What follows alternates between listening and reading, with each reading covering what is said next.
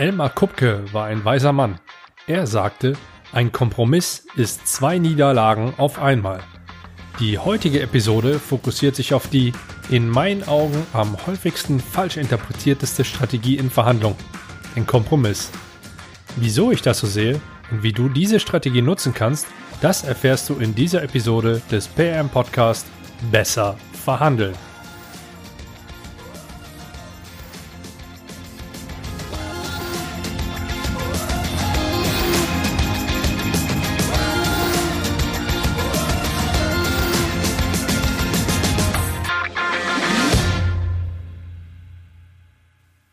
Hi. Solltest du diesen Podcast zum ersten Mal hören, dann heiße ich dich herzlich willkommen. Mehr Geld und mehr Zeit. Das erwarten Menschen als Resultat einer besseren Verhandlungsführung. Zumindest die, die ich gefragt habe. Wie du das erreichen kannst, erfährst du, wenn du mir hier zuhörst und mit mir zusammenarbeitest. Ersteres hast du schon geschafft. Wie du zweiteres umsetzen kannst, erfährst du am Ende dieser Episode oder auf der Homepage, die meinen Namen trägt. Andreas-Schrader.com Andi, ich verstehe dich nicht. Wieso soll ich denn noch weiter mit denen streiten? Es ist doch gut, wenn wir einen Kompromiss schließen. Da haben doch beide Seiten etwas davon, wenn wir uns in der Mitte treffen. Und die bekommen ja auch nicht alles, was sie wollten. So ungefähr war der Wortlaut eines guten Freundes, der vor einiger Zeit noch als App-Entwickler selbstständig gewesen ist. Zum Glück versteht er mehr von seiner Kernkompetenz, was ihm einen schnellen Wiedereinstieg auf der Arbeitnehmerseite bescherte denn sonst hätte die ganze Aktion auch gehörig nach hinten losgehen können. Dienstagvormittag. Er sitzt vor seinem Rechner und wird von dem Nachrichtensignal überrascht. Überrascht nicht, weil er sonst keine Nachrichten erhält, sondern weil er vergessen hat, den Ton auszuschalten. Gestört in seiner Konzentration und irgendwie auch ein wenig dankbar für die Ablenkung liest er also nur mal schnell die E-Mail. Ein potenzieller Auftrag, der gleichzeitig das größte Auftragsvolumen seines bisherigen Daseins als Selbstständiger darstellt, lacht ihm entgegen, als er die E-Mail liest. Niemals das erste Angebot akzeptieren, denkt er und antwortet nur mit einem Terminvorschlag. Unmittelbar nach dem Versenden seiner E-Mail klingelt das Telefon. Der Mitarbeiter aus der Marketingabteilung des potenziellen Auftragsgebers ist am Apparat. Hallo XY, danke für die rasche Antwort. Lassen Sie uns doch das Ganze etwas abkürzen und jetzt schon mal sprechen, okay? Naja, eigentlich ist es gerade unpassend, aber okay. Dann folgen ein paar für mich uninteressante Detailabstimmungen, bevor es dann, zumindest aus meiner Sicht, wieder spannend wird. Gut. Wir haben dafür einen Stundensatz in Höhe von 1 kalkuliert. Nach all dem, was mir Ihre Referenzen bisher über Sie berichtet haben, ist das auch ein fairer Preis. Nun, mein Stundensatz liegt eigentlich bei 10. Das ist deutlich über mein Budget. So kann ich Ihnen keine Zusage erteilen. Okay, lassen Sie mich mal einen Tag drüber nachdenken. Das Telefonat wird beendet. Kurz nach dem Telefonat kommt die nächste E-Mail.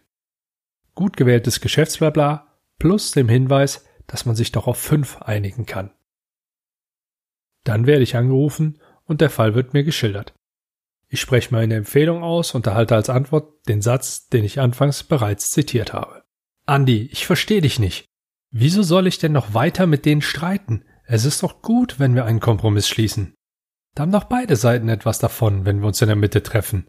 Und die bekommen ja auch nicht alles, was sie wollten. Beim Telefonat am nächsten Tag ist man sich rasch einig und schließt einen Vertrag mit einem Stundensatz in Höhe von fünf ab. Freude über den schnellen Abschluss mit einer großartigen Referenz, allerdings auch ein wenig Verbitterung, weil 5 schon sehr auf Kante genäht ist.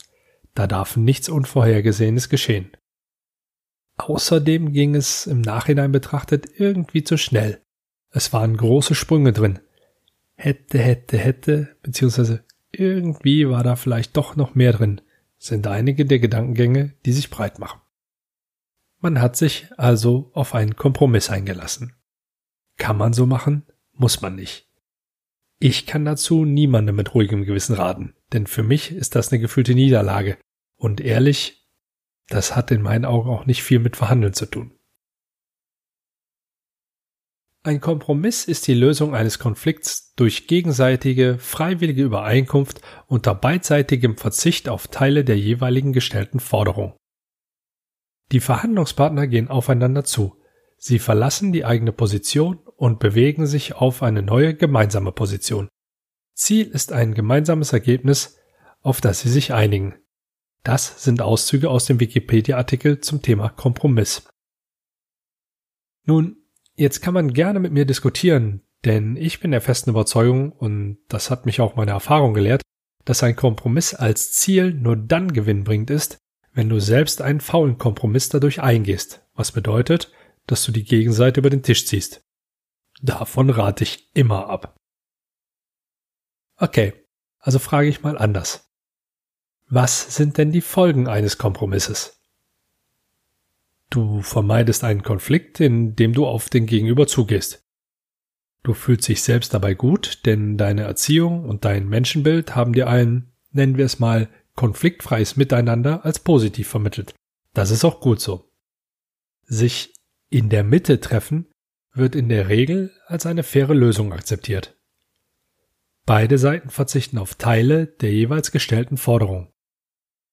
Das ist für mich ein Beispiel für Lose-Lose anstelle von Win-Win.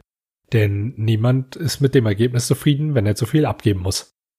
Die Optimisten werden zwar sagen, man kann ja einen Konflikt damit vermeiden, beziehungsweise das Ergebnis ist, dass wir den Konflikt vermieden haben. Nur kann ich mir da am Ende nicht wirklich was von kaufen. Oder hast du schon mal versucht, eine Spritrechnung oder eine, eine Rechnung im Allgemeinen damit zu begleichen, dass du sagst, ich habe den Konflikt vermieden. Schwierig. Es ist also das Ergebnis, das am Ende zählt. Ein weiterer fader Beigeschmack bleibt zudem noch, dass sich keine der beteiligten Parteien sicher sein kann, ob das Ergebnis wirklich in der Mitte gewesen ist oder ob diese Mitte nicht von der Gegenseite definiert wurde. Du merkst, ich tue mich mit dieser Strategie sehr schwer, denn für mich ist das weder Fisch noch Fleisch. Das ist eine Mischung aus den vier anderen Strategien und dabei sind die Komponenten aus Nachgeben und dem Zeitspiel für mich einfach zu negativ belastet, um das wirklich als positiv anzusehen. Ein Kompromiss anzubieten hat für mich obendrein nicht wirklich viel mit Verhandeln zu tun.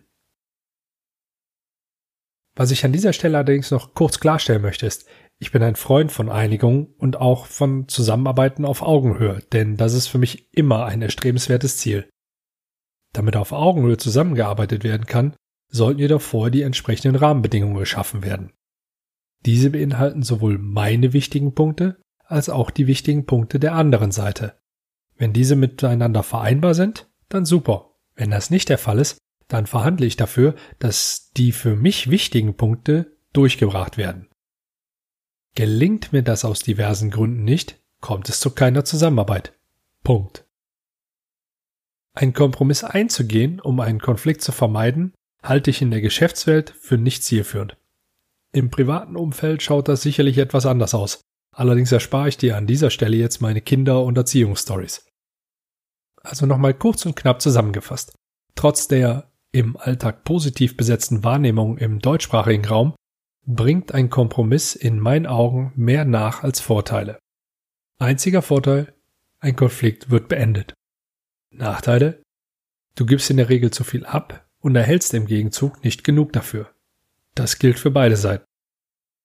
Beide Seiten gehen mit dem Gefühl, da wäre noch mehr drin gewesen, aus der Verhandlung raus. Das Risiko, einen faulen Kompromiss einzugehen bzw. eingegangen zu sein, ist zu hoch. Das war auch schon meine Einschätzung und mein Beitrag zum Thema Kompromiss als Strategie. Du kennst jetzt also diese Strategie, die ich als vierte Strategie bezeichne, und weißt, wie du diese in Verhandlungen einsetzen kannst, sofern ich dich da bis jetzt nicht von abgebracht habe. In der Einleitung hatte ich ja bereits angedeutet, dass ich dir noch verraten werde, wie du mit mir zusammenarbeiten kannst. Damit du also noch besser in deinen Verhandlungen abschneiden wirst, biete ich dir verschiedene Wege an. Einer wäre, als Hilfe für deine Verhandlungen mein kostenfreies E-Book zu nutzen. Das findest du auf meiner Homepage, also schnell runterladen und umsetzen. Als weiteren Schritt empfehle ich dir mein neues Audiobook, den Negotiation Matchplan. Den bisher exklusiven Link dazu findest du in den Show Notes. Und außerdem gibt es noch neue Termine für den Workshop Erstklassig verhandeln. Am 7. August bin ich im Berliner Olympiastadion und am 5. September im Borussia Park in Mönchengladbach. Auch dazu findest du weitere Informationen in den Show Notes. Melde dich also schnell an, solange die Plätze noch da sind. Bis dahin wünsche ich dir viel Erfolg bei deinen Verhandlungen. Besten Gruß und bis zum nächsten Mal.